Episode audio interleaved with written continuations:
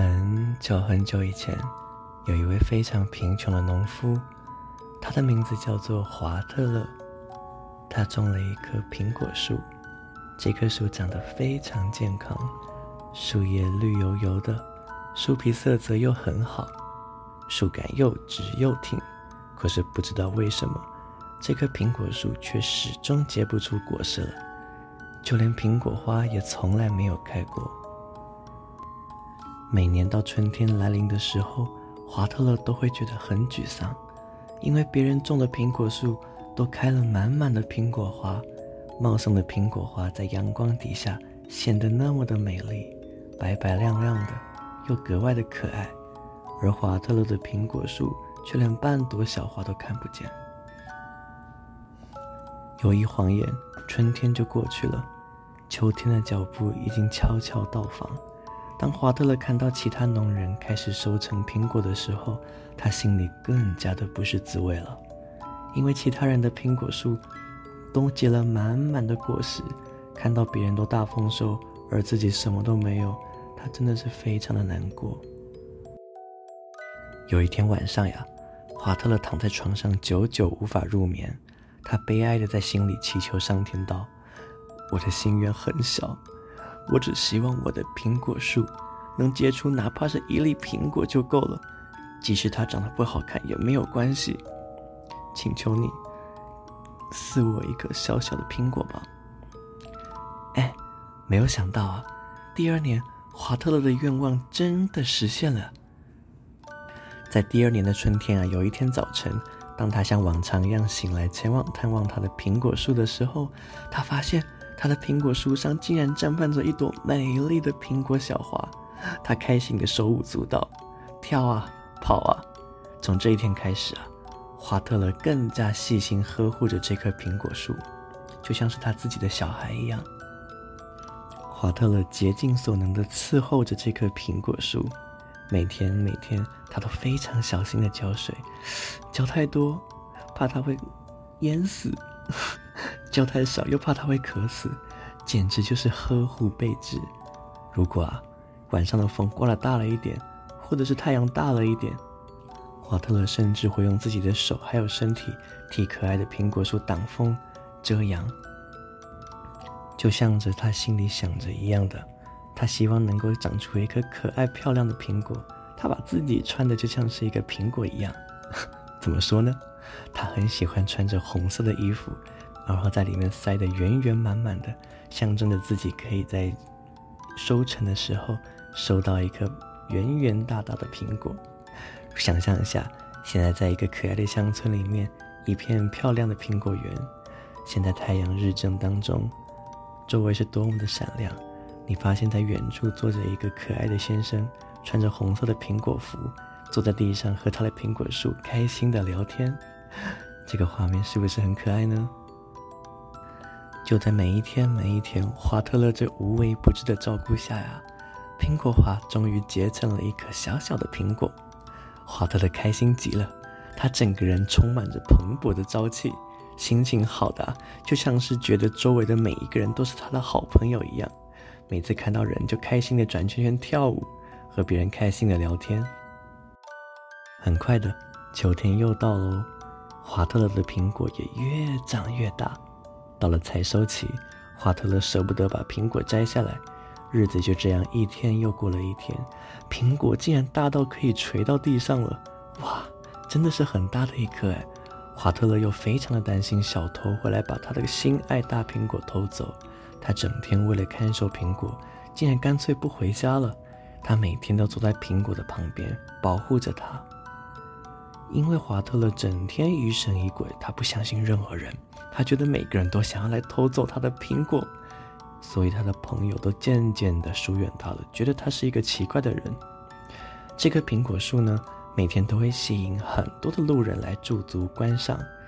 这么大的苹果，一定会被偷吃。何况苹果又是有益健康的水果，华特勒每天的心里都是这么想的，所以他仍然每天躺在他的大苹果旁边。而这个苹果啊，现在已经是华特勒体型的三倍大了。这么大的一个苹果，他还是想要好好的呵护它，就像它还是一个掌心的小苹果的时候那样。最后，终于有一天，华特勒总算决定要摘下大苹果了，然后要拿到市场上去卖。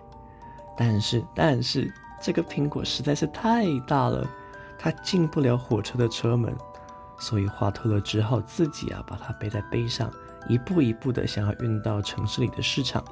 他认为，这么大的一个苹果一定可以卖一个好价钱。想到这个啊，再辛苦他也得努力把他的大苹果背到市场上去卖才行。一边走一边唱着歌，虽然路途遥远很辛苦，但是他心里却无比的雀跃，因为这是他收获的第一个大苹果，是他每天努力栽培出来的心血结晶。虽然苹果很重很重。但是他的脚步却非常的雀跃，非常的开心，因为他背的大苹果走路很慢，走到火车旁边，每一次啊有火车经过的时候，上面的人都会往他这边看，在他们的眼里呢，就像是看到了一颗小苹果在背着一颗大苹果走路，所以啊这件事情呢，已经成为所有搭火车的人都知道的小事情，很快的。这个消息就在搭火车的人之间传开了，大家都知道，即将有一颗苹果跟大苹果要到市场上去。终于，在走了好久好久，不知道多少个白天跟黑夜之后，华特勒终于到达了市场。每个人看到他都嘲讽他，觉得他是一个大骗子，因为没有人相信天底下怎么会有这么大的苹果呢？从来没有人见过这么大的苹果。这是不可能的，这一定是个骗局。市场的人们啊，都是如此说道。你怎么不留着自己吃就好了呢？有人不怀好意地问他。华特勒小声地说：“我，我并不爱吃苹果。”众人都一副不相信的神态看着他。华特勒在大家的嘲笑下，他觉得自己非常的无助、孤立无援。他一个人大老远到一个陌生的城市来。听着大家对他的讥笑，他所能做到的只是疲倦又沮丧地站在他的大苹果宝贝旁边，默默地忍受这一切。他此时此刻的心情啊，像极了自己心爱的事物遭到他人唾弃一般，是非常的、非常的沮丧。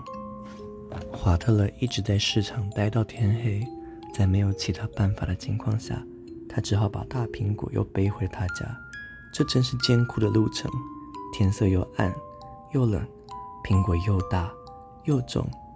华特勒好不容易回到家后，仍不忍心丢弃这颗大苹果，毕竟这是他的心血结晶。他日以继夜地看守着大苹果，但是现在大苹果已经不能够给予他任何的乐趣了。就在这个时候啊，一件奇怪的事情在他们的国家发生了。原来。在他们国家边境出现了一只绿色的大恐龙，它破坏百姓的农作物，危害了社会的安宁。夜晚恐龙的叫声让大家都感到非常非常的害怕。国王不晓得该如何是好，非常情急的情况下，他召集了精良的黑衣侍卫队。侍卫长说：“各位同志，国王陛下有命。”你们必须要立即把这个大怪物消灭，不管是用什么方法都可以。你们可以打他，你们可以吓跑他，赶走他，甚至是用便宜的东西来贿赂他都可以。只要立即把他弄出我们的国家，必定有重赏。由于国王都已经下令了，侍卫队不敢违抗，队员们只好努力地想出解决方法。嗯，便宜的东西。贿赂哦，其中一个侍卫突然想到了国王的话，因为这句话，他想到了华特勒试图在市场销售的那颗大苹果。一听这个侍卫这么说，侍卫队连滚带爬的跑到了华特勒的家里，并且跟他说：“很抱歉，国家要征收你的大苹果，去为民除害。”华特勒现在只求。不用再让他终日守着这颗大苹果，他就很开心了。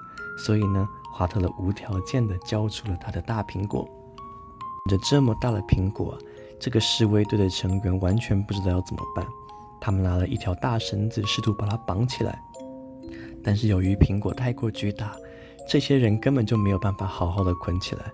最后啊，侍卫队的成员只好不管是用推的还是用拉的，一点一点的努力的把大苹果送到了恐龙面前。这只大怪兽啊，看到了这么巨大的苹果，口水都不停的流了下来，立刻狼吞虎咽的吃了起来，吃啊吃啊。